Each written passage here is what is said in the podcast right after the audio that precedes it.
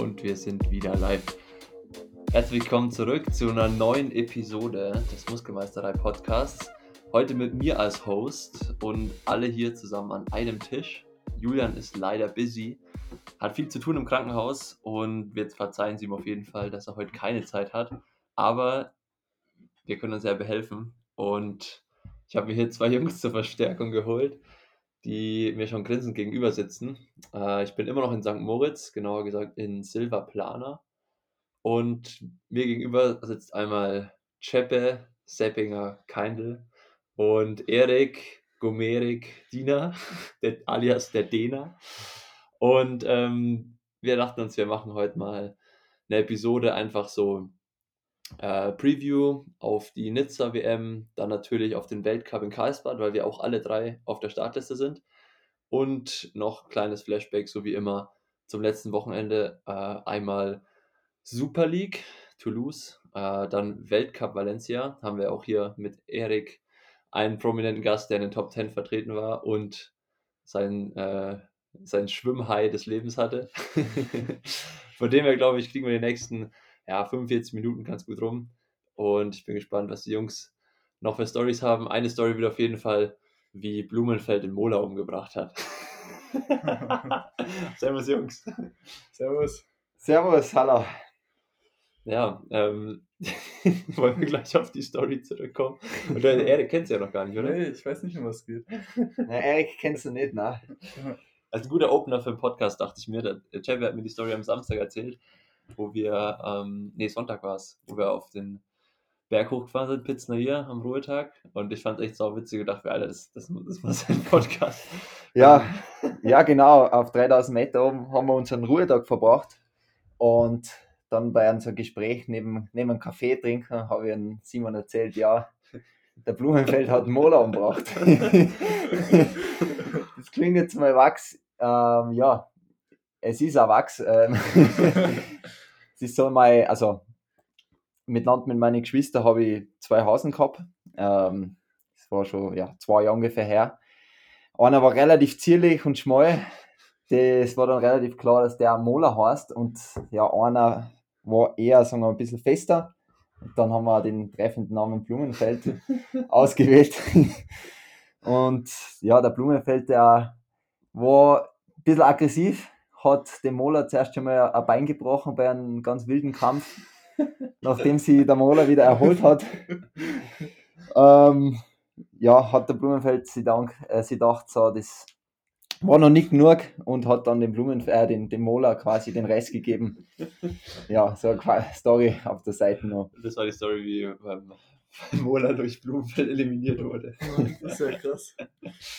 Werden jetzt das erste Mal gewinnen sein. Aber ja, du hast mir den Hasen auch gezeigt und du musst echt sagen, ist eigentlich auch ein gutes Podcast-Bild so auf Insta. Also der, der Name ist treffend. Das ist schon ein massiger Hase. Ja. ja. Aber gut, ähm, so viel zu, zur Opening Story. Äh, wir haben ja hier noch vieles, viel weiteres auf der Agenda. Vor allem Eric ist jetzt auch hier bei uns im Apartment. Und es ist zwar schon ja, bisschen kuschelig jetzt bei hier im Bett. Ich habe die Nacht nicht so gut geschlafen, muss ich sagen, weil Eric auch nicht der, der leiseste und ruhigste Bettpartner ist. Und auf 1,40 mit zwei über 1,90 Kollegen ist dann doch ein bisschen eng. Aber du kamst ja aus Valencia, von dem habe ich mir gedacht, okay, eine Nacht lass ich hier nochmal durchgehen. Inzwischen habe ich mir eine Matratze organisiert, wo ich, dass ich heute nochmal gut schlafe. Aber du kannst aber ein bisschen von deinem Trip erzählen. Valencia Weltcup, ähm, ja, Anreise, Starterfeld, was hast du davor erwartet und so? Wie, wie war's? Ja, genau. Also ich war ja davor auch schon in St. Moritz, zum Teil mit euch. Also ich bin schon ein bisschen früher gekommen und war da mit äh, Jan Diener, meinem Bruder, mit Katharina und mit Henry in der Wohnung. Und dann waren wir da drei Wochen in St. Moritz. Und ihr kamt dann, glaube ich, eine Woche später oder so. Ja. Und dann hatten wir eigentlich alle äh, vier unterschiedliche Rennen. Also Jan und Katharina sind nach Afrika ge geflogen zum Afrika Cup in Monastir, wo Jan auch gewonnen hat, kann man noch erwähnen. Ja, auf jeden Fall Glückwunsch an der Stelle. Die, Ja. Die Schwimmstrecke war zwar wohl nicht ganz klar, manche Athleten sind weniger geschwommen, manche mehr, Aber es ist halt ein Afrika-Cup. Ja. Ja. aber im Afrika musst du mit allem rechnen. Aber immerhin besser, glaube ich, sind die Bojen gesetzt gewesen wie letztes Jahr bei dem African Cup. Da haben es die Bojen, glaube ich, zu wenig befestigt, die sind dann weggeschwommen und dann haben sie einfach zwei Menschen reingestellt, die so gelbe Ballons auftreten. also, Alter. Also ich muss sagen, ich habe so, ich dachte mir so, okay, einerseits bin ich froh, dass ich nie African Cups gemacht habe bis jetzt, andererseits glaube ich, verpasst war schon ein bisschen was. Ich habe schon ein Erlebnis. Ich halt echt immer ein eine. Story dann, wenn du sowas machst. ich hab nur die Story von Peter Lupfensteiner gesehen, wo so stand, ähm, das Afrika Cup ist, wenn um, um 10 Uhr die Schwimmfeld beginnt, um 10 Uhr werden die Bojen ins Boot verladen. Ist eh noch pünktlich dann. ja, ist eh noch wirklich. Hm. Ja, so kann man es, glaube ich, ganz gut zusammenfassen. Ja, genau. Und äh, Henry ist nach äh, Hannover gefahren zum Bundesliga-Rennen. War, war da auch voll, voll gut, Zweiter. Und ich bin nach Valencia geflogen zum äh, Weltcup. Genau, ich war da schon zweimal. Ich war da schon zwei, vor zwei Jahren bei der EM, was ein ganz, ganz gutes Rennen war. Und letztes Jahr auch beim Weltcup. Da war es allerdings ein Sprintrennen, da hatte ich nicht so einen guten Tag. Deswegen äh, dachte ich mir, dass es äh, dieses Jahr dann wieder dran ist, dass ich ein gutes Rennen habe. So. Aber ich finde es eigentlich auch echt äh, cool, so mit der Strecke um, um, um Hafen rum und das Rennen ist auch immer ziemlich spät, dann geht schon so die, die Sonne unter und so Spanien-Vibes so ein bisschen, ist schon, schon cool. Das finde ich cool, so, so spät am Abend noch Ah, rennen. ich weiß nicht, es ist halt cool so von der Szenerie und, und so, aber du gammelst halt wirklich den ganzen Tag rum. So halb sieben Start für olympische Distanz ist Das schon war, ein bisschen spät, oder? 19, 15 so, ja, also es, es war Alter, jetzt... 1915 Start. Ja, also es war schon, also ja, wenn ich es mir jetzt aussuchen dürfte, dann würde ich nicht so spät starten. Weil dann ist halt auch so am, am Abend ist dann halt auch voll, dann ist so schon bald irgendwie Mitternacht so nach dem Rennen und dann geht dein Flieger noch irgendwie früh oder so. Ja, Du kannst ganze Nacht nicht pennen wegen Koffein, Na, was ja, du ja, eben. hast. das, äh, ja, weiß nicht. Aber so, ich finde fürs Rennen an sich ist dann echt, echt cool so, nur der, der Tag ist halt so ein bisschen am Arsch, so bis, bis dahin. Ja. Ja, genau. Und ähm, ich, ich habe mich eigentlich auch echt gut gefühlt, so von der, von, von der Höhe. Ich wusste so, dass bei mir meistens recht gut äh, funktioniert. Also ich bin dann, das Rennen war am Samstag, ich bin am Donnerstag runtergeflogen und dann da habe ich mich auch so soweit ganz, ganz gut gefühlt so. Ähm, aber ja, wusste jetzt noch nicht so ganz, äh, wie sich auswirkt, so bei der Vorbelastung und so, hat man jetzt noch nicht so richtig gemerkt, irgendwie, ja, wie das jetzt hier zündet, so mit der Höhe. Ich glaube, man darf auch immer nicht zu viel Ja. äh, reininterpretieren. Ne? Ja. Also, wir haben ja eh letztens gequatscht, ähm, wo dann deine Freundin hat uns ja besucht am Sonntag und die war mit einer Kollegin mit, äh, vor Ort und wir haben halt die ganze Zeit gefragt, und wie findet ihr es in der Höhe und so. Und die haben halt gemeint, ah ja, wir haben noch nichts gemerkt. Und ich glaube, wir Sportler sind da echt übersensibel, Ja, wahrscheinlich. ja. dass wir uns halt denken, boah, jetzt ist die Luft ganz schön dünn hier. Wir Und müssen voll schön, wir müssen voll Wir haben schön. es an dem Ausflug am Sonntag ja gemerkt, wo wir auf 3000 waren. Ja. Du hast ja bei, äh, zu mir auch gesagt, ah, schon, schon ziemlich dünn. Ja, du merkst, du merkst echt nochmal einen Unterschied zwischen so 1,8, wo wir jetzt sind. Wenn du dann mit der Gondel hochfährst auf 3000, oben steigst du aus, denkst schon so, ah, so ein bisschen dünner ist die Luft schon. Und dann kommst du wieder runter und die Luft wird so richtig dick irgendwie. Dann denkst du, ah, jetzt kann ich wieder atmen. Und ich glaube, als wenn du dir nicht so jeden Tag Gedanken machst über deinen Körper, jeden Tag so voll genau reinhörst, fühlst du dich gut, hast du irgendwo ein Ziepen, wie ist der Puls? Ich glaube, dann merkt man es gar nicht. Ich glaube, wenn man das auch gar nicht wüsste, so mit der Höhe, dann würde man es auch zu groß Ja. sein, wahrscheinlich. Ich Gar meine, nicht merken würde. früher war ich, ich war ja Skifahrer und da ist man ja immer auf 2000 oder höher gefahren. Und ich habe mir auch nie gedacht als Kind so, uh, jetzt ist die Luft aber ganz schön dünn, jetzt muss ich erstmal aufwärmen oder so im Skifahren. Ich bin dann hochgefahren, ausgestiegen und los geht's. Aber gut, so, so sensibel ist man halt ähm, als Leistungssportler. Ne? Aber gut, Vorbelastungen liefen dann oder liefen auch nicht, ist ja eigentlich wurscht. Äh, Meistens dann erst im Rennen das, was zählt. Ne? Ja, genau, ja, das, das hat alles gepasst. So. Bei Lasse kam das Rad nicht gleich mit, das war noch ein bisschen stressig, aber es, Ah, ja. es ging auch Genau. alles. Es kam dann am Tag später an. zu den Deutschen, also Lasse Ja. Priester war am Start. Der kam direkt mehr oder weniger aus China, wo er auch schon richtig erfolgreich war. Dann äh, Cedric Osterholt, äh, Yannick Schaufler und du. Ihr wart zu fünft, oder? Äh, zu fünft oder viert? Also viert. Zu viert. Ja, zu viert. viert. Viert Kann ich zählen. Ja. ja, genau. ja. Eigentlich auch untypisch. Normalerweise sind immer fünf Deutsche auf der Liste. Ja, stimmt. Aber dieses Mal nur vier Jungs am Start. Und ähm, ansonsten würde ich sagen, war das Feld gut besetzt, vor allem mit starken Läufern, aber nicht für den Weltcup jetzt nicht überkrass. Also so äh, normal, normaler Weltcup, würde ich sagen. Also war, war gut, waren gute Punkte zu machen, war aber auch nicht geschenkt. Ja, so würde ich es auch sagen. Ja. Ja. ja, genau. Und Simon hat es ja dann schon gesagt, dass mein Schwimmen ziemlich gut war so. Also äh, weiß es nicht, woran es wirklich äh, lag. Keine Ahnung, war wahrscheinlich auch so eine Mischung aus irgendwie schon ganz gut gefühlt, so die Wochen da, davor im Wasser und dann gute Füße be bekommen und so. Aber im Endeffekt bin ich als Zwölfter aus dem Wasser, hab's, hab's gerade nochmal nachgeguckt, dass ich hier nichts Falsches erzähle.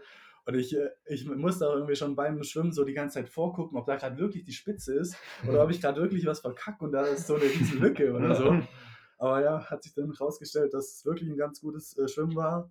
Wir haben es auch echt gut verfolgen können. Also die, ich fand, es waren eine der besten Schwimmaufnahmen, die ich von Triathlon gesehen habe. Also die haben immer die Drohne mitfliegen lassen und nicht von der Seite, so wie so ein Boot, sondern immer schön von oben, aber relativ ah, nah. Mhm. Du hast eigentlich genau die Schwimmanzüge gesehen, während welcher Position schwimmt. Und vorne waren äh, drei Jungs weg. Einmal der Mark DeVay, der oft die, das Feld anführt im Schwimmen. An den Füßen war Conor Bentley, der Brite, der ist ja auch altbekannter Kollege hier im Podcast. Und an Position 3, den kann ich persönlich noch nicht, muss ich sagen. Auf jeden Fall sehr unterhaltsamer Mann. Ich glaube, der Chapek kann zu dem mehr sagen. Ja, Kevin Tarek, ich glaube, das war der Kevin Tarek Vinuela González, ist ein Spanier. Ja. Äh, der ist 3000 Wasser, da hat sich so ein Dreier-Pack abgesetzt, so ungefähr 10 Sekunden vor dem Rest. Und ja, aber der Kevin, der war dann auch gleich mal weg von Connor und Mark, die waren dann zu zweit vorne. Klassischer spanischer Name, Kevin. Kevin Tarek. Ja. der, der Kollege ist auf jeden Fall fix im Wasser, aber man kann sagen, dass er am Rad nicht der beste Fahrer ist und man ihn dann eher immer hinten in der Kamera gesehen hat, wie er darum gekämpft hat, in der Gruppe zu bleiben. Aber es war auf jeden Fall unterhaltsam zum Angucken, weil der Kerl ist ganz vorne aus dem Wasser gekommen, hat es dann aber geschafft, direkt nicht ganz vorne mit dabei zu sein, sondern in der ersten Verfolgergruppe zu sitzen. Und kurz nachdem er da war, ist er da schon abgerissen und war dann in der zweiten Verfolgergruppe. ja, die dann aber auch, um das vorwegzunehmen, wieder im Verlauf des Rennens aufgeschlossen hat nach ganz vorne. Ähm, aber Erik kann ja nochmal kurz erzählen, wie die Dynamik war, weil es war ein bisschen schwer zu verfolgen oder nachzuvollziehen, wie hart das Rennen jetzt wirklich ist. Ist eigentlich ein bisschen schade gewesen bei dem Kurs, weil wirklich die Straßen halt sehr breit waren und da kann man dann immer nicht ganz genau erkennen, ob das Rennen jetzt hart gefahren wird oder ja, ob halt in so einer Gruppe dann doch nicht so viel Zug drauf ist. Ja, ja, genau. Es, es war dann halt, als ich so, als sich die, die Gruppe dann so ein bisschen geformt hat, so nach ein paar Kilometer, waren wir dann, ich weiß gar nicht genau, vielleicht so 15 Leute vorne. Ähm, und dann war es halt für mich auch erstmal so eine komische Situation, weil ich der einzige Deutsche war, der, der vorne war und alle anderen Deutschen hinten, so, was eigentlich immer gerade umgedreht ist. Ähm, aber dann, dann habe ich von Anfang an versucht, so das Rennen halt schnell zu, zu machen. So, ich wusste schon so aus den Erfahrungswerten von dem Rennen, dass das schwierig wird, dass man durchkommt vorne und da hinten halt auch echt viele gute Athleten saßen. Ähm, ja, genau, dann bin ich so mit dem äh, Mark DeVay und mit dem Casper Storms und so waren wir schon ein paar, paar Leute, die schon gut gefahren sind, so. Ähm, aber es war es halt, wie es so immer ist, so. Also es war zum, zum Teil waren schon ordentlich Zug drin, so. Wir, wir waren auch ab und zu mal so ein bisschen weg, aber irgendwie äh, hat sich dann trotzdem immer egalisiert so ein bisschen und dann wurde es auch mal wieder eingeschlafen, dann wollte keiner fahren und ja, so. Und du fährst halt einfach hinten immer noch ein bisschen mehr Konsequenz, weil du die Lücke ja, halt schließen ja, willst. Ja. Ich glaube, am Anfang war noch Lasse ähm, zusammen mit dem Bitados, dem Griechen. In der Vierergruppe. Satzilla, der Italiener und noch jemand. Die waren zu viert. Ja, dann der Tarek war dann auch drinnen. Genau, Kevin Tarek. der ist dann auch äh, abgerissen von der Gruppe. Genau, und dann wurden die vier eben von der Verfolgergruppe eingeholt und die gesamte Verfolgergruppe hat dann euch in der, ja, ungefähr nach der Hälfte des Rennens. Ich glaube, ein bisschen mehr wie die Hälfte war es, ja. ja. Ja, also man konnte es auch immer einmal pro Runde sehen. Das waren, glaube ich, insgesamt acht Runden. Äh, konnte man immer am Wendepunkt sehen, wo die waren. Und es war immer, also gefühlt so relativ gleich. Ich habe jetzt nie auf die Uhr ge geguckt. Und dann, ähm, dann waren sie auf einmal dran. So. Also ich glaube, es war circa 25 Kilometer oder so. Äh, und da dachte ich schon, fuck, okay. Aber gut, also ich, ja, das konnte schon sein. Und ich glaube, ich, ich weiß auch gar nicht, so richtig weit waren die auch nicht weg. Nee, ich glaube, die ähm, waren am Anfang 35 Sekunden die haben schon ja. während dem Rennen kontinuierlich eigentlich aufgeholt. Also die hatten dann so ja. 25 Sekunden relativ schnell, das ist dann ein bisschen geblieben. Und dann, als der Lasse und der Grieche Vitalos ähm, auch in der Gruppe waren, dann wurde es dann so 15 Sekunden und dann waren sie auf einmal dran. Ja. Ja, aber ich äh, dachte mir trotzdem so, also dass ich halt das Rennen auf jeden Fall schnell machen wollte, weil ich habe mich echt gut gefühlt so auf dem Ja. Rad. Ich wusste, dass es mich jetzt nicht wirklich killt so äh, und dass ich dann halt vielleicht hinten noch so ein paar Spanier oder irgendwie so ein bisschen kaputt fahren kann. Ähm, ja, genau. Dann, Aber letztendlich ist halt trotzdem so ein Kurs, wo du halt viel im Ja. Windschatten sparst. Ja, es Und, ist ja. ja, eben, es ist halt kein wirklich technischer Kurs. Also ich finde ihn eigentlich echt cool so, Ja. aber ist jetzt nicht wirklich mit viel Kurven und, Ist halt auch so. 45er Schnitt gefahren, also relativ Ja, ja, schnell. also ziem- ziemlich schnell. Es, war auch ziemlich windig so, also te teilweise auch volle Kanne Gegenwind und dann zu, zum Zurück konnten wir wieder fast 60 fahren so. Ja. Also das war, ja, genau. Und dann, äh, ja, genau, dann, gegen Ende vom Rad ist dann noch ein kleiner Break gegangen. stimmt, ja. Äh, Chomba Devay, der kleine Bruder von Mark, und Connor Bentley sind weggefahren mit zwei Runden to go. Also es war ein ganz ein eigenartiges Szenario, oder? Ja. Wo der kleine Divide-Bruder attackiert hat und der große Divide dann gleich mal ja, das Loch zufahren wollte. Ja, nicht also ganz ich- verstanden, aber Ich, ich, ich war doch mal so an Position 2 und der Mark Devay, der, der war dann halt vorne so und da dachte ich mir, hä, das da vorne ist doch dein Bruder, was machst du, hä? Er war Also, echt, er war ich echt der erste zu. Athlet, der nachgefahren ist. Ja. Also, Da dachte ich Ja. mir, also wenn du wenigstens versuchst da zuzuspringen oder so irgendwie, das ist ja okay, aber fahr doch nicht die Gruppe daran. So. Ich meine, der wird jetzt wahrscheinlich auch nicht gefährlich werden, so beim, beim, beim Laufen. Und ich glaube, also die, die hat doch eigentlich fast jeder fahren lassen, weil, weil Ja. man wusste, die laufen da jetzt, oder die fahren nicht viel raus und werden dann auch nicht so gefährlich. ja, wahrscheinlich also für die ganzen Top-Athleten. ja, also ich denke, beim Conor Bentley, also hätte schon, Ja. wenn der in Form ist, ich weiß nicht, was er momentan hat, weil der hat die letzten Rennen ja schon ziemlich teilweise schlechte Rennen gehabt. Und ist ja jetzt auch wieder DNF. Also Ja, ich der weiß ist nicht, was relativ schnell ist. rausgegangen. Ich weiß auch nicht genau. Glaub, Ähm, auf jeden Fall so einen, ja, so einen darf man jetzt eigentlich nicht unbedingt wegfahren lassen. Ja. Aber es waren eh dann nur 20 Sekunden. ja, es so. war nicht viel so, ja. Genau, und Lauf fand von außen äh, echt spannend noch zu verfolgen. Gleich am Anfang ist eigentlich, hat sich so eine Führungsgruppe gebildet. Ähm, vorne waren zwei Italiener, zwei Spanier und zwei Deutsche. Also Lasse Priester, Yannick Schaufler. Von den Deutschen, von den Italienern der Sazzilla, Mi- Michele Sazzilla und Nicola Azzano. Und von den Spaniern ähm, der Cantero, David Cantero. Und wer war noch von den Spaniern dabei? Antonio Serrat. Genau, Antonio Sarat. Und Cameron Main war so der, der siebte Kollege im Bunde, der ist so gefühlt immer abgerissen, dann wieder aufgelaufen. Also der hat auch richtig gesaffert, aber echt ein starkes Rennen gemacht.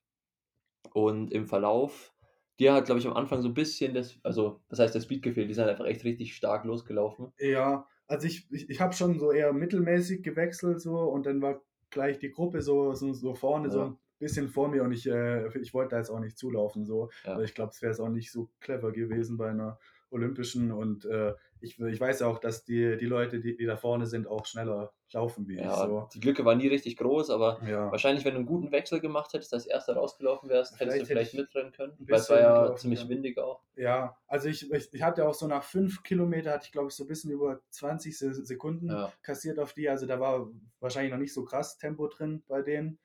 Ähm, ja, aber ich bin dann eigentlich so die meiste Zeit oder ja, bin ich so mit dem Casper Storms gelaufen oder nicht die, die, die meiste Zeit, aber es waren vielleicht so drei, vier Kilometer und da, da dachte ich mir schon, okay, das ist gut, weil der hatte so eine Uhr in, in der Hand, da dachte ich mir, okay, der hat einen Plan. Ey, das ist der echt voll ist auch, gut, oder? so. Also, Connor. Dorian Cornier, Paris Festival, Ja, dann Hayden so- Wild hat den gestartet, den- den Trend. Ja, Aber es ist auf der Olympischen definitiv nicht um. Weil Ja. selbst wenn du, ja, wenn du es einfach steady paced, kannst du hinten raus noch drauflegen, die letzten zwei Kilometer. Und wenn du halt so voll anrennst, dann kommt ja. es, ja, meistens bezahlt man es irgendwo. Ja, ich denke, bei ihm hat es auch echt gut funktioniert, weil er war jetzt am Ende noch Sechster so. Ja, das war Also sein es bestes war- Rennen mit Abstand. Ja, also Also, es war schon echt, echt gutes Rennen so.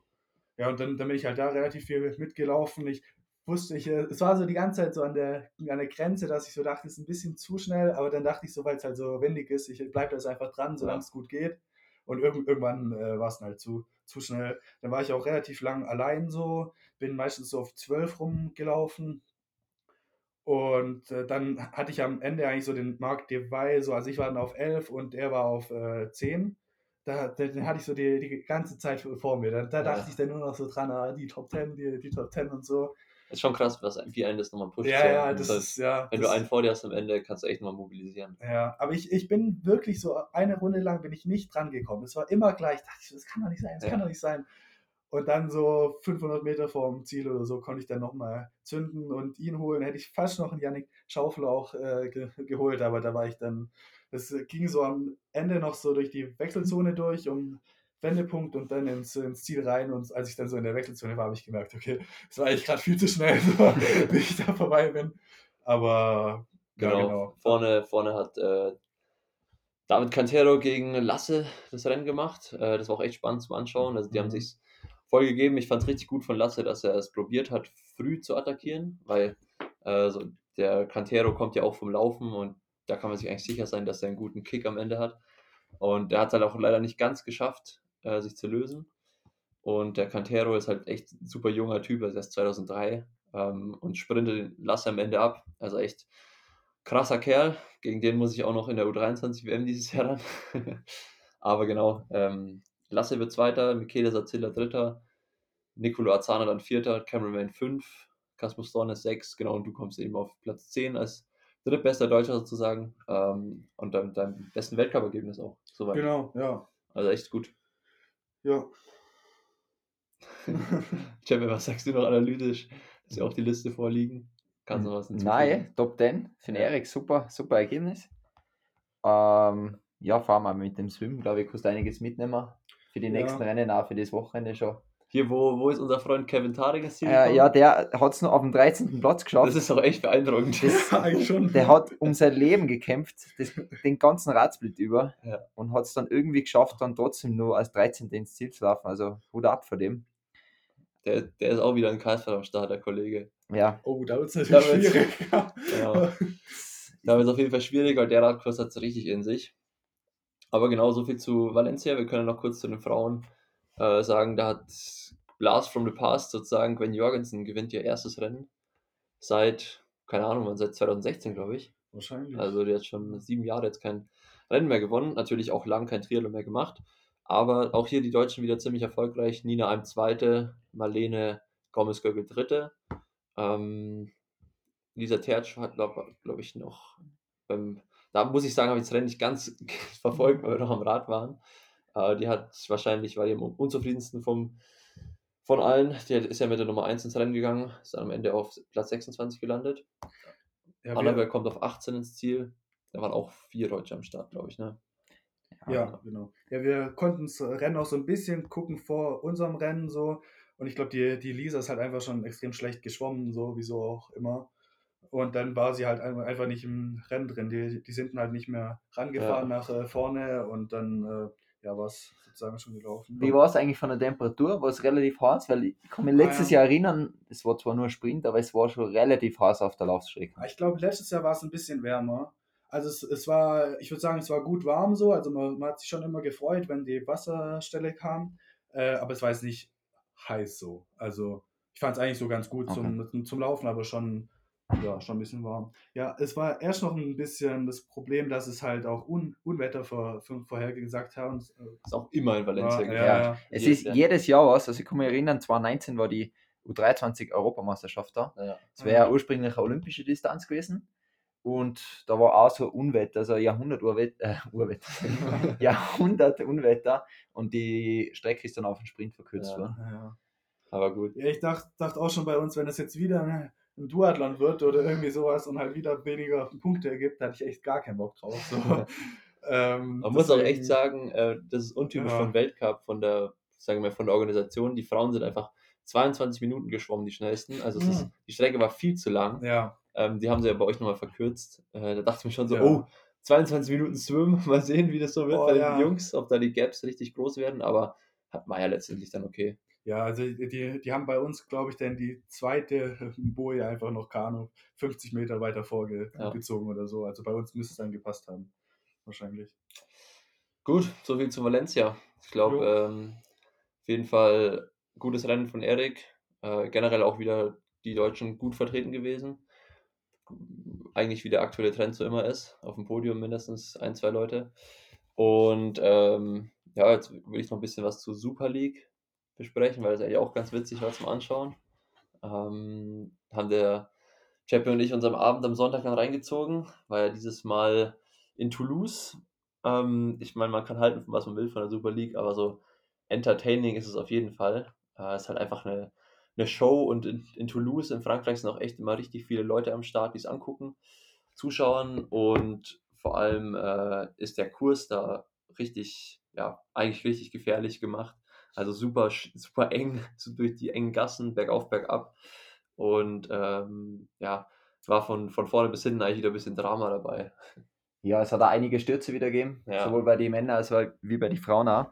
Bei, bei den Frauen war, glaube ich, der spektakulärere ja. Sturz. Also da, da bin ich auch echt eigentlich, will ein paar Insights gerne haben, was ja. genau da passiert ist. ich weiß es leider nicht, aber da fährt die äh, Italienerin, die Alice Betto, ihre Teamkollegin, die Nicole Van der Kay, Vollgas in die Bande und die ähm, schlägt richtig hart im Gesicht auf. auf kurz vorm Abstieg, also ich, ich schätze mal, dass sie irgendwie erschrocken ist, weil die Nicole Van der Kay überholen wollte. Aber irgendwie schreien die auch beide noch währenddessen und es sieht, also sieht richtig dramatisch aus, kann man sich mal auf Insta angucken. Ähm, ich glaube, letztendlich ist jetzt, also ich hoffe, dass nichts passiert ist, aber sah auf jeden Fall übel aus. Ähm, bei den Frauen, also insgesamt war ja der Triple Mix dieses Mal. Also gemischte Reihenfolge des Triathlons und immer kurze Pause zwischen den drei Durchgängen. Äh, letztendlich hat da Kate Woff dominiert und die hat einfach mit einem brutal guten äh, Bike-Handling und Bike-Power das Rennen gewonnen. Und wir haben schon gesagt, ähm, ohne hier sexistisch zu sein, immer die, die Mädels, die einen Freund haben, der gut auf dem Rad sitzt oder der sich so ein bisschen reinfuchst, die werden da echt früher oder später auch richtig stark. Ähm, und sie, also sie ist auch echt wirklich brutal gut gefahren und hat ja den Max Stepley als, als Freund, der da auch, glaube ich, äh, mega auf, auf die Radposition guckt und so und auf die Technik. Ähm, genau, und die hat das Rennen eben gewonnen, was ja schon ziemlich überraschend ist, vor Leonie Perriot und Emma Lombardi. Und leider wurde ähm, Jeanne Leher disqualifiziert, die in der Woche davor noch Erik äh, hat Herzschmerz, die er vorher noch äh, die Woche noch gewonnen hat, weil die ihren Helm nicht zugemacht hat. Also so klassisch Helm zugemacht, losgerannt mit dem Rad in der Hand, Helm wieder aufgegangen. Und die wurde disqualifiziert. Aber gibt es bei. Super League eigentlich keine Sekundenpenalty, also keine Zeitstrafe, die man irgendwo absitzen kann? Eigentlich schon für alles, da halten die dich fest. Ja, aber, ähm, aber, Helm ist tatsächlich Disqualifizierung. Aber sie war ja noch nicht auf dem Rad, also sie ist ja wieder stehen geblieben in der Wechselzone, ja. hat einen Helm zu und ist erst dann aufs Rad gestiegen. Ja, aber letztendlich ist ja die Regel, du darfst dein Rad noch nicht anfassen, wenn der Helm noch nicht zu ist. Also auch bei World mhm. Triathlon so. Ja, obwohl da kriegt man, solange man nicht auf dem Rad ist, kriegt man nur ein Penalty. Genau, also eigentlich kriegst du ein Penalty, ja. das ist glaube ich der große Unterschied zur Super League, dass du direkt disqualifiziert wirst. Stimmt, schon. Ich glaube, weil halt diese Handhabung mit Penalty Tent und so gibt es da nicht richtig. Also die halten ja wirklich das Feld enorm klein, dadurch können die halt auch mit ein, zwei Kampfrichtern auskommen und aber die greifen da schon ziemlich hart durch, weil sie halt auch wissen, okay, sie können nicht alles ahnden und sie wollen auch so ein bisschen Show halt. Aber in dem Fall fand ich es schon auch echt hart. Also ich, ich hätte eigentlich damit gerechnet, dass sie sie halt dann festhalten, irgendwie so 10 Sekunden Zeitstrafe in der Wechselzone oder so, aber gleich Disqualifizierung hängt halt schon ultra viel Geld auch dran. Also stell dir vor, die wäre jetzt Zweite geworden, sagen wir mal, ähm, hätte da noch keine Ahnung, 15.000 Dollar mitgenommen, hätte das Serienranking, also es, ja eine, es sind ja vier Rennen dieses Jahr und das war jetzt die zweite Station und nachdem sie ja die letzte gewonnen hat, hätte sie jetzt da geführt. Da geht es ja am Ende auch um 100.000 Dollar, glaube ich, in der Gesamtwertung. Das heißt, es tut schon richtig weh, als disqualifiziert, disqualifiziert zu werden. Ähm, aber gut, so ist es. Ja, ich meine, wenn du sagst Joe, dann hätte eigentlich besser gepasst, wenn man so so zwei Meter vor der Ziellinie sich aufhaltet und wartet, bis quasi die zweite oh. drüber läuft und lässt ja. sie dann nochmal. Ja. Na, ist, ist eine harte Strafe, ich muss sagen, gleich disqualifiziert, aber ja, wenn die Regeln so sind, ich meine. Ja. Äh, das war ja dann bei den Männern auch. Auch ein bisschen Drama. Ja, sehr Drama, ja. ja. Auf jeden Fall, genau, bei Männern zum Rennverlauf. Ähm, erstmal untypisch, da haben wir die, die, die Warriors. Finde ich ehrlich gesagt, den, den, Teammanager von den Warriors finde ich ein bisschen Witzfigur. Hieß Nick Chase. Richtiger Army. Richtiger Army. Ja. also die halten halt immer vor jedem, ähm, vor jedem Start so das Mikro an irgendeinen Manager von dem Team hin. Und generell muss man ja auch sagen, dass diese Teams einfach nur der Show dienen. Also dass du halt verschiedenfarbige Anzüge hast und so ein bisschen mit diesen Team Points, du kannst ja Punkte holen über schnellste Schwimm-, Bike- und Laufsplits. Da kriegen die drei schnellsten Athleten jeweils Punkte. Und halt über die Gesamtwertung am Ende vom Rennen kriegst du auch nochmal Punkte für dein Team. Und am Ende ist es dann halt so, dass alle Athleten bezahlt werden, wenn du in einem Team bist und alle vier Rennen machst. Ähm, da, deswegen ist eigentlich so der Teamgedanke da entstanden. Generell ist aber trotzdem noch so, dass halt die besten Jungs, die halt auch auf die Gesamtwertung gehen, also ähnlich wie beim Radfahren, so GC, die kämpfen natürlich auch vor allem für sich, ähm, weil sie natürlich auch die Gesamtwertung gewinnen wollen, weil es da auch nochmal um viel Geld geht. Aber wenn du halt so ein Typ bist, keine Ahnung, sagen wir mal, dieser, dieser Ami, der so brutal schnell rennen kann. Wennersen, oder wie Ja, heißt der? Reese, Reese Wennerson, der versucht halt dann wirklich immer beim Schwimmen und Radfahren sich ein bisschen zurückzuhalten und geht dann auf den schnellsten Laufsplit, um da halt Punkte für sein Team zu holen. Ist schon irgendwie auch eine coole Renndynamik, weil halt dann so ein paar lustige Szenarien entstehen und halt nicht immer die gleichen Jungs und Mädels vorne sind. Hat es dann im Endeffekt eh geschafft, quasi im zweiten Durchgang, oder? Genau, ja. Da ist er echt brutal schnell gerannt, da ging es ja auch mit Laufen los. Ähm, ist dann aufs Rad und ich glaube, am Rad war er dann schon Sechster oder Siebter, weil er sich so abgeschossen hat. Ja, ich glaube, der ist dann leider mehr, Schlangenlinie gefahren. Also, Da Ja. hat man aufpassen müssen, dass der keinen anderen mehr abschießt. So Ja. blau war der schon am Radl. Aber ja, stark gelaufen. Genau, auf jeden Fall ähm, gut gemacht. Und in der zweiten, äh, im zweiten Durchgang von dem Triple Mix war eben Laufen, Radfahren und Schwimmen. Und da hat sich so abgezeichnet, dass Hayden Wild, da wieder einer der Favoriten, sich ganz vorne zeigt. Der ist dann wirklich saustark am Rad gewesen. Ähm, man muss auch sagen, dass der das Motorrad schon auch immer ziemlich nachfährt auf dem Kurs. Aber Super League sagt halt so, ja, ist halt part of the game. Also du, wenn du halt vorne bist und schnell bist, dann kannst du halt auch noch ein bisschen den Draft vom Motorrad mitnehmen. Waren auch coole man Und genau, haben auch echt, haben es wieder gut gemacht. Die haben so Drohnen mitfliegen lassen, die direkt hinter den Athleten geflogen sind. Also es, man kann sich echt angucken. Ähm, und ich hatte schon auch echt Bock, da mal wieder, da mal wieder dabei zu sein.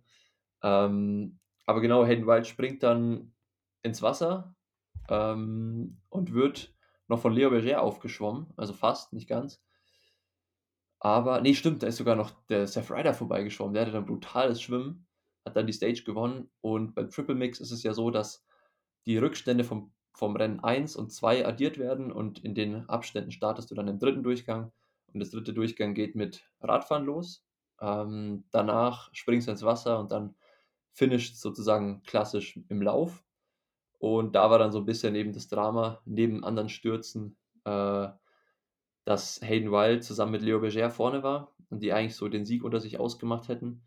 Und auf einmal fährt Leo Berger, äh, steigt ab und Hayden Wild fährt noch weiter. Und wir waren uns zu dem Zeitpunkt eigentlich auch nicht so richtig klar, wer jetzt eigentlich recht hat. Also ob die jetzt noch eine Radrunde fahren müssen oder nicht. Im Endeffekt sind aber dann alle anderen auch abgestiegen und dann wussten wir, okay, Hayden Wild hat sich verzählt. Und Leo Berger ist halt ins Wasser gesprungen und Hayden Wild musste erstmal umdrehen und noch zurück zu seinem, zu seinem Wechselplatz. Da hat er natürlich viele Sekunden verloren und ist dann letztendlich auf Platz 4 gelandet. Äh, Leo Berger gewinnt das Rennen, zu Hause in Toulouse sozusagen. Johnny Brownlee macht wieder einen starken zweiten Platz und Henry Schumann ist back am Podium auf Platz 3. Äh, ich fand es dann nur echt ja, ziemlich daneben, wie Hayden Wild sich danach verhalten hat. Also er ist ja zu dem direkt ins Ziel, zu dem Wettkampfrichter hingelaufen. Der musste sogar auf jeden Fall eine Zeitstrafe absitzen, eben weil er über die Dismount-Line gefahren ist. Aber das ist der Leo Berger. Ist Das er ist auch über die Linie ja. gefahren? Nee, ist Der war aufgefallen. unsicher, Ja, aber der ist dann direkt quasi am Wechselplatz abgestiegen. Aber der ist Okay. auch drüber gefahren ja. Und war sich auch nicht ganz sicher. Also irgendwas hat da wirklich nicht funktioniert mit der Ja, Klingel, glaube ich. ich habe mir nur den Post von, von Hayden White durchgelesen. Er hat halt geschrieben, sie haben die, die Glocke nicht gehört, weil es halt so laut war von den Zuschauern. Ähm, und auf der Rundenanzeige stand auch noch One Lap to Go, weil es halt auch gelappte Athleten gab. Und auf dieser Bildschirmleinwand, ähm, da hat er wohl auch noch hingeguckt, da stand auch noch dritte Radrunde, noch eine Lap to Go. Also, ja, ist im Endeffekt immer die Pflicht und der Verantwortung vom Athleten selbst, die Runden zu zählen, aber ich kann es definitiv nachvollziehen, wenn du da irgendwie dich verzählst. Ich bin ja in Malta 2019 ähm, bin ich ja gestürzt und danach wieder aufgestiegen und auch all out gefahren und hab auch, bin auch über die eine Runde zu viel fast gefahren. Bin dann so richtig amateurmäßig mit meinen Radschuhen zum Wechselplatz gelaufen, weil ich halt über Linie gefahren bin. Also mir ist auch schon passiert, also von daher kann ich ja nichts sagen. Ja, oder letztes Jahr in Leeds, das war ja eine prägende, sagen wir mal, Szene, wo der Vincent Louis da in den Zaun kracht ist, Ja. richtig. Wir haben schon gesagt, immer wenn äh, Leo Berger Breakaway geht mit jemandem, dann äh, Ist der andere so blau, dass Ja. er nicht mehr zählt und über die Linie fährt. Aber ich glaube, das vom, vom Louis damals, es, gab nicht mal eine Zeitstrafe. doch, doch, Ja, er doch. hat Gab es Ja? Aber jetzt ist, haben sie die Regel geändert wegen ihm, dass wenn du quasi willentlich nicht absteigst und durch die Wechselzone fährst, wirst du sogar disqualifiziert. Was ja auch gut ist, weil Ja, du bist okay, ja saugefährlich. das- ja. Weil du musst dir denken, wenn du 10 Sekunden Zeitstrafe kriegst für Sprintdistanz, Ja. da musst du echt überlegen, ob du nicht direkt zu dem Wechselplatz Ja. hinfährst, direkt absteigst, Ja. Rad einschiebst und weglaufst. Das Weil- hat davor, Ja, das, das war voll die Lücke sein, davor. ja. Teilweise sind ja 10 Sekunden, also bei relativ langen Wechsel, T, T2 quasi, sind ja 10 Sekunden nichts, wenn du mit dem Rad fährst. Ja. Vor allem, wenn du Nummer 1, 2 oder 3 hast, ganz genau. vorne bist. Das hat er ja meistens so wie Vincent Louis. Ja. Du fährst einfach durch bis zum Wechselplatz und dann, keine Ahnung, ja. Aber genau, das haben die auf jeden Fall aktualisiert bei World Triathlon. Inzwischen, ähm, ja, wirst du disqualifiziert, wenn du eben absichtlich nicht Schade, die Taktik Schade, können wir fürs Wochenende nicht mehr anwenden. ja, genau, also auf jeden Fall hier ein guter Übergang von Chepe gleich. Äh, Ausblick aufs Wochenende. Es steht ja wieder einiges an. Erstmal würde ich sagen, wir machen Ausblick aufs Karlsbad, weil wir da jetzt zum Glück endlich alle auf der Liste sind. Also Erik war ja sogar noch einen Platz hinter mir auf der Warteliste, aber inzwischen hat sich die Startliste ein bisschen geleert und wir beide sind noch drauf gerutscht. Ähm, sind jetzt quasi mit sechs Deutschen sogar, mit einem Deutschen mehr als eigentlich erlaubt am Start, aber da niemand hinter uns mehr auf der Liste ist, kommt man dann sozusagen auch über diese NF-Quote, also National Federation Quote, auch noch auf die Liste. Ähm, von dem her ist, würde ich mal sagen, ich gebe das Wort ab an Cheppe, weil der ist der Karlsbad-Experte. Du warst schon mal viermal am Start, oder? Ähm, ich war vier, dreimal am Start. Dreimal. 2019, na, ich war schon viermal am Start, also ist dieses Wochenende mein fünfter Start. Also 2019 war mein erster Weltcup da in Karlsbad. 2020 im Corona-Jahr hat es ja auch einen Weltcup gegeben. Ja. 2021, Da ja. hast du Louis gewonnen, ne? Genau, genau. Ja. Also mein fünftes Rennen in Karlsbad, also ich kenne den Kurs eigentlich in- und auswendig, Krass, ja. ist sicherlich ja, eigentlich der geilste Kurs von der ganzen Ja. ITU-Szene da. Ist auch richtig iconic, also so hat schon richtig Prestige. Ähm, ist jetzt nicht irgendein Weltcup in China oder so, sage ich mal. Blöd, blöd gesagt, sondern Karlsbad hat schon sich so einen Namen gemacht, einfach für den härtesten Radkurs und auch der Laufkurs hat es in sich. Und es sieht auch einfach richtig cool aus, weil es halt so eine, ich glaube, so ein Kurort, oder? Ja, genau. Ja. Also es sind alles, also ganz ein alter Badekurort quasi, wo früher die Kaiser alle waren und also schaut schon recht äh, cool aus mit Ja. dieser, mit den ganzen Schlössern da im Hintergrund. Genau, man schwimmt eben in einem See, ähm, fährt dann den Zubringer in die Stadt und der Zubringer ist auch nicht zu lang und hat dann in der Stadt die zweite Wechselzone und fährt dort eben auch, ja, wie viele Runden fährt man? Acht? Acht. Acht Stück und pro Runde gibt es zwei Anstiege, die es in sich haben und auch viel Kopfsteinpflaster, viele Kurven, Downhill, Tunnel, also eigentlich alles geboten. Alles dabei. also auf jeden Fall Action geboten im Wochenende. Ja, also ich, ich muss sagen, ich habe schon richtig Bock, bin auch ein bisschen nervös, weil ich mir so denke, ich habe selten ein Rennen, glaube ich, gemacht, wo der Kurs alleine das Rennen schon hart gemacht hat. Und bin aber echt gespannt, wie es sich so auswirken wird auf die Performance. Erik, was sagst du? Ja.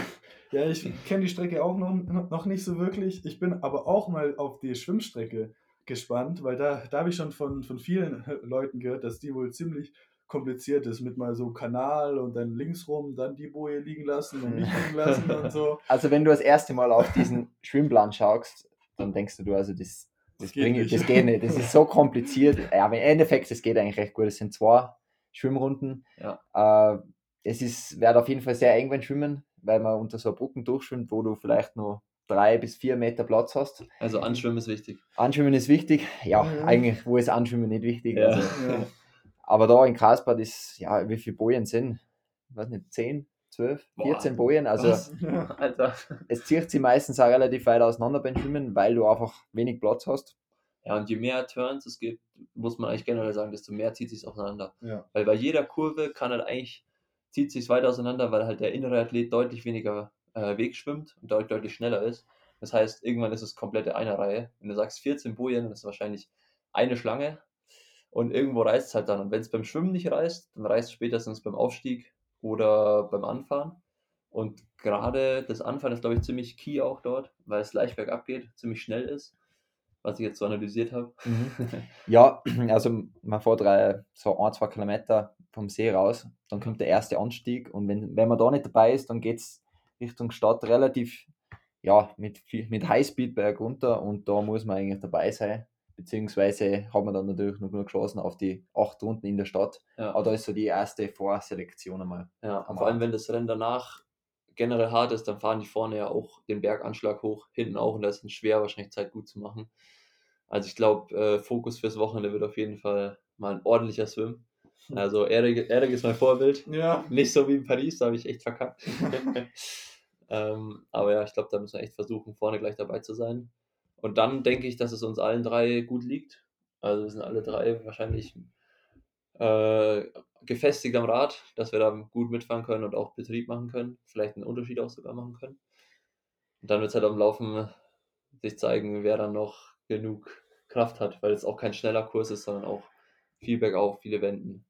Das wichtigste, Fahren, das wichtigste Fahrrennen habt ihr schon geschafft, dass ihr vor Montag auf die Startlisten kommt. Ja. Bevor die quasi die Startliste, also die Startreihenfolge vergeben wird, also die Nummern. Weil in Karlsbad ist so, dass nach dem Swim-Exit der mit der letzten Nummer ungefähr zwei Meter nach dem Swim-Exit seinen Platz hat. Asozial. Und meistens ist ja eben ein Wetsuit Swim, also schauen wir mal, wie es im Wochenende ist. Es sagt zwar relativ warm, aber es ist meistens an der Kippe. Und wenn du da, und das habe ich schon dreimal gehabt, wenn du da Nummer 65, 66, 67 hast, dann kommst du aus dem Wasser und stehst an deinem Wechselplatz Mit Neo an. mit Neon. Geil. Und dann kannst du mal ausrechnen, du verbringst mindestens 10 Sekunden mal daran, näher ausziehen, wo die anderen Zeit haben. Nach vorne zu rennen. Genau. Und währenddessen schon mal oben runter. Ja gut, das, das haben wir echt schon mal geschafft. Zum Glück, ja. Wir hoffen auch, dass wir bis, bis Samstag oder bis Sonntag, wo das Rennen dann ist, Sonntag 15 Uhr, noch keinen Scheiß machen, äh, damit wir auch wirklich an der Startlinie stehen. Ja. Aber ich glaube, bis dahin ist sonst alles klar. Und dann haben wir das erste Rennen zur Startlinie schon mal geschafft. ist ja auch immer das Wichtigste. Und damit ähm, gleich die Überleitung zu finden für Nizza. Weil da müssen wir auf jeden Fall auch noch eine kleine Preview geben, auch wenn wir jetzt hier sicher nicht die Langdistanz-Experten sind. Aber das ist einfach so ein großes Rennen, Ironman-Weltmeisterschaft, dass sich auf jeden Fall lohnt, da einen kleinen Blick noch drauf zu werfen. Und die Tipps hier von den Jungs mal einzuholen, wer, wer Podium macht, wer gewinnt. Weil jetzt, heute kam schon wieder Breaking News, Daniel Beckegaard leider nicht am Start. Also wieder einer der Opfer von Singapur wurde. Und das ist eigentlich echt so ein bisschen der Trend in letzter Zeit, was wir, Jeppe und ich jetzt schon seit zwei Wochen, wo wir im Trainingslager hier sind, beobachtet haben, dass einfach super viele Leute zurzeit wieder krank sind oder sogar Corona haben. Also Ja, ist wirklich auffällig. Also egal von China, von dem Weltcup sind einige krank nach Hause gekommen. Äh, Singapur, wissen wir es eh. Ähm, ja, in Valencia waren auch einige Athleten krank. Ja. Also ist wieder was um, wo man aufpassen muss. Genau, also auch da draußen, stay, stay safe. Ähm, es wird ja auch gemunkelt, das habe ich ja letzten Podcast schon gesagt, dass es eben diese Corona-Variante gibt, dass man, äh, wo man so richtig Bauchprobleme hat. Also vielleicht hatten das auch wirklich viele Athleten, die es da nicht wussten. Ähm, aber ja, Blumi hat ja auch gestruggelt zur 73 WM. Ähm, ist jetzt auch wieder in Nizza. Hat, hat, geht's wieder los. hat alle Langdistanzathleten einmal kurz geschockt Ja. mit der Instagram-Story. Aber ich glaube, er ist tatsächlich nur dafür äh, Sponsoren, Meetings und ein bisschen Presse. Genauso wie Gustav Iden auch. Genau. Da müssen wir eigentlich auch, da muss ich mit Julian auf jeden Fall auch nochmal reden, weil wir hatten ja die Wette am Laufen, dass Gustav die Saison nicht auf der Kurzdistanz beendet.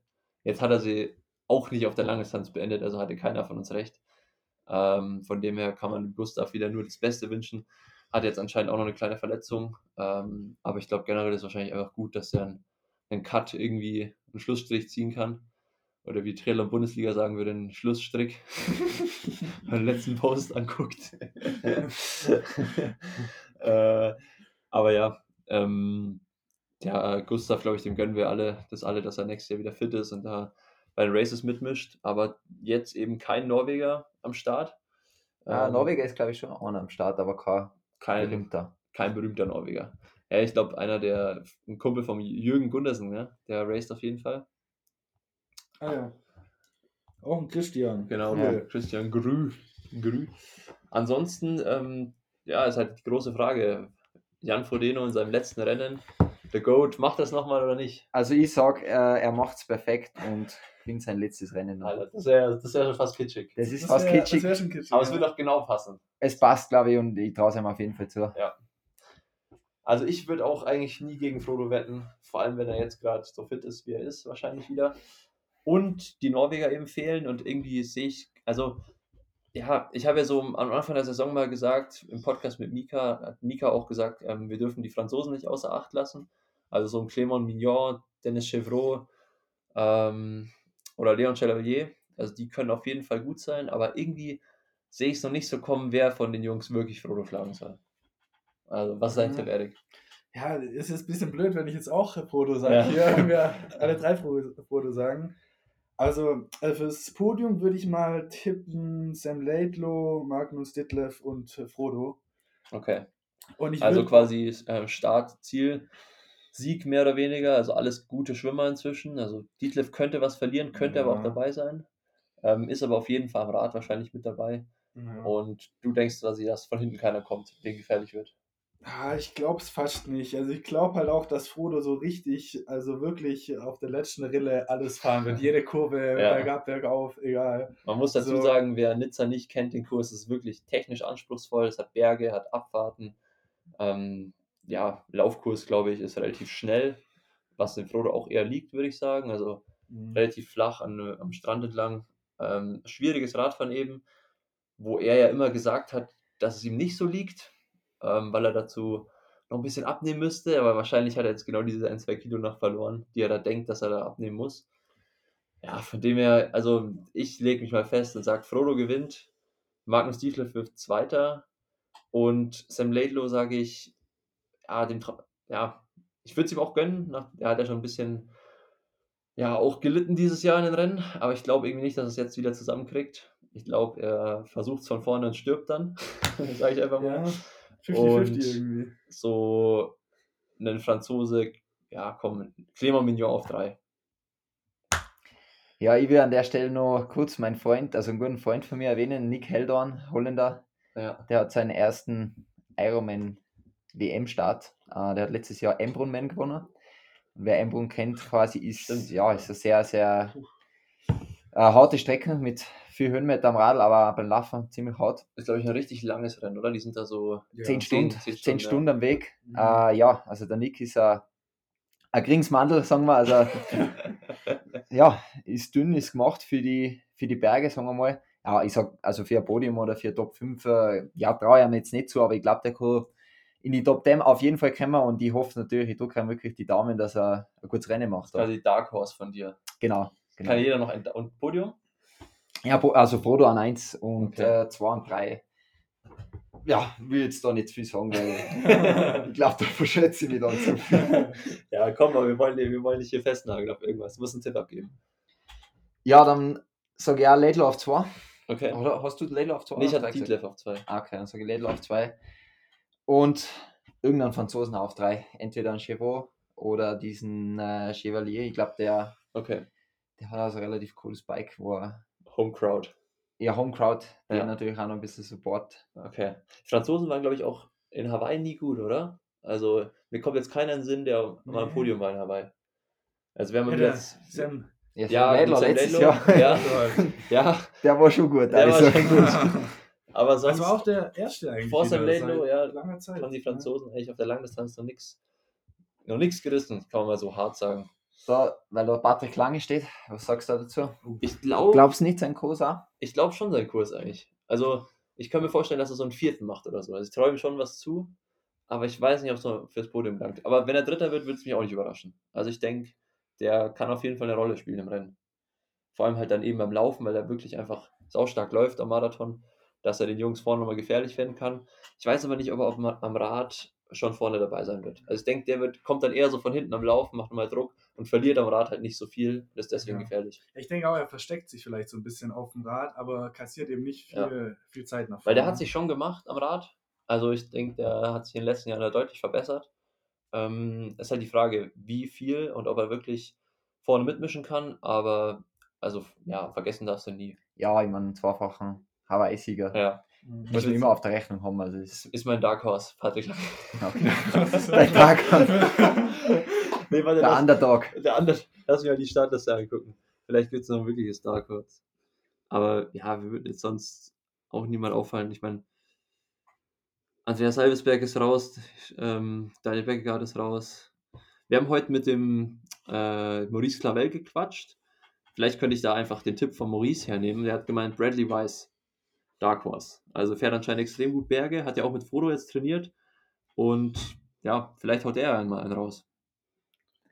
Ja, weil ich da sehe, Rasmus Svenningsen, wenn der seine Strava-Einheiten nur zu 80% umsetzen würde, glaube ich, dann hätte er auch eine Chance. Ja.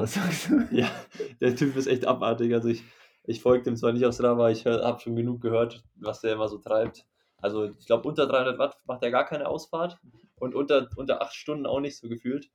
Im, Im Schwimmen ist er halt ein relativer Stein. Also da, ja, und der ist halt auch echt schwer, ne? Also halt die Frage, wie, wie bergig das in Nizza ist. Aber ich denke, es ist schon ein Nachteil, da schwer zu sein. Also von Vorteil ist es sicher nicht. Na. Was denkst du wegen die Räder, ob sie da was ändern, ob, ob wir Athleten sehen mit Rennrad, so wie Gustav Iden bei der 70.3 WM? Ich glaube, ich glaube, die meisten gehen auf Zeitfahrrad mit leichtem Setup, denke ich mal. Ich weiß jetzt nicht, ob die, also Canyon hat ja viel getestet, die waren ja dort schon, haben sich den Kurs angeschaut. Aber ich denke, die bleiben weiterhin auf dem Zeitfahrrad. Die meisten Marken wollen es ja eigentlich auch, dass sie die Zeitfahrräder promoten. Ja. Und ich weiß auch nicht, ist es vom Verhältnis her mehr bergig oder eher weniger bergig als die 73 WM? Weißt du das? Weiß ich auch nicht genau. Sind wir jetzt uninformiert, aber ist ja auch nicht unser, sind wir, ist ja auch nicht unsere Expertise. Aber wir können ja mal schnell nachgucken und schauen, ob wir in der kurzen Zeit hier den Kurs finden. Weil 2019 hat ja Gustav damals eben die 73 WM dort auf dem Rennrad gewonnen. Aber da- war da nicht der Grund, dass er eigentlich gar kein Zeitfahrrad Genau. gehabt hat? Ja, auch, ja. Ja, das ist noch was anderes. Damals Ja. hat er ja noch keinen kein Radsponsor gehabt. Ja. Da hat er ja noch keinen wirklich kennt in der Langdistanzszene. Ja. Ja, und da war es ja auch wirklich so, dass er halt, das war wahrscheinlich kein großer Nachteil, aber er hätte es wahrscheinlich auch auf dem Zeitfahrrad gewonnen. Also, äh, ist jetzt nicht so, dass er deswegen gewonnen hat, weil er auf dem Roadbike war. Es war sicher auch nicht das leichteste Roadbike, es war das alte Venge. Ähm, aber ja, also wir haben jetzt hier was. Erik hat was rausgesucht am iPad. Können wir damit was anfangen? ja, ich denke mal schon. Das ist auf der Ironman-Seite. Und das sagt 2400 Höhenmeter. Ist okay, 2400 Höhenmeter. Auf 180. Ja, aber also es ist, ist nicht wenig, aber wahrscheinlich werden die meisten trotzdem noch zum Zeitfahrrad greifen, oder? Würde ich jetzt anhand von den Höhenmetern würde ich es auch sagen. Ist halt auch immer ein bisschen die Frage, wie das verteilt ist. So. Ja. Also wir haben einen relativ steilen Anstieg nach ähm, 30, nach 25 Kilometer schon. Ja, Ja. Ja, am Anfang geht es halt so ein bisschen hoch, dann auch wieder ein bisschen runter und dann kommt ein, halt ein großer Anstieg. ja und dann gibt es ein Plateau oben und am Ende geht es halt lang bergab und da ist halt im Zeitfahrrad einen deutlichen Vorteil. Also es ist halt die Frage, wie man sich auch einteilt. Also wenn du sagst, du investierst mehr bergauf und kannst dich am Ende vielleicht mehr erholen, wenn du dann den Speed hast bergab, weil da kannst du halt dann richtig Zeit verlieren, wenn du bergab den Speed nicht hast. Aber es sieht auch ein bisschen technisch aus, so mit so Kurven und, Ja, und technisch so. definitiv. Ja. Ich weiß noch, zu- die 2019, das wo ich angeguckt habe, wie Rudy van Berg da Oh ja, das- runtergeheizt Das war ist. krass, ja. Der kommt ja aus der Gegend, also er hat den Heimvorteil da genutzt. Ist der wieder Gut. fit? Ist der am Start? Der ist hat sich Start, echt, ja. äh, was hat sich der gebrochen? Schulterblatt? Stimmt, oder der, der, Schlüsselbein? der Radsturz, ja. Ja. Der könnte auch Dark Horse sein. Von dem, mit dem rechnet auf jeden Fall keiner. Und da wird es auch wieder spannend, ob so die Mittellinien-Debatte ähm, weitergeht. So gerade beim Bergabfahren könnte es ja auch wieder ein Thema werden, dass man nicht über die Mittellinie fahren darf. It's an imaginary Aber- line. ja, ähm, keine Ahnung, wie sehr das dann eingehalten wird und so. Ja. ja. Ja. Also insgesamt denke ich, wird es auf jeden Fall ein cooles Rennen. Ich finde es, auch wenn es nicht Hawaii ist, mal cool, das irgendwo anders zu sehen. Ähm, also ich glaube, jeder wird es lieber in Hawaii haben. Ja. Aber ja, vielleicht ist mal eine ganz andere Dynamik und genau, wenn Frodo da den Sack zumacht, dann ist es, glaube ich, die Karriere, die niemand nachmachen kann. Ja, wahrscheinlich. Und wir sind gespannt. Ähm, und ich glaube, an der Stelle machen wir langsam einen Deckel drauf. Haben schon gute 15 Minuten. Wir schicken es raus an Julian, der schneidet uns das Ganze zurecht. Und das ist für euch ab morgen hörbar. Wir sind ja fast live, also Dienstagnachmittag. Wir gehen jetzt noch swim. Äh, bisschen Vorbelastung für Sonntag, also nochmal ein bisschen paar schnellere Züge, Becken. Und dann äh, könnt ihr uns die Daumen drücken. Also Start ist wie gesagt Sonntag 15 Uhr. Ähm, Ironman anschauen ist ja eigentlich eh meistens langweilig, also kann man mal ein bisschen unterbrechen oder ein bisschen, wahrscheinlich sind die schon im Ziel dann, äh, könnt ihr dann direkt switchen auf Karlsbad Weltcup und sehen, wie, wie wir hier ähm, Podiumsweep machen. Ja, so sieht's aus. nee. Genau.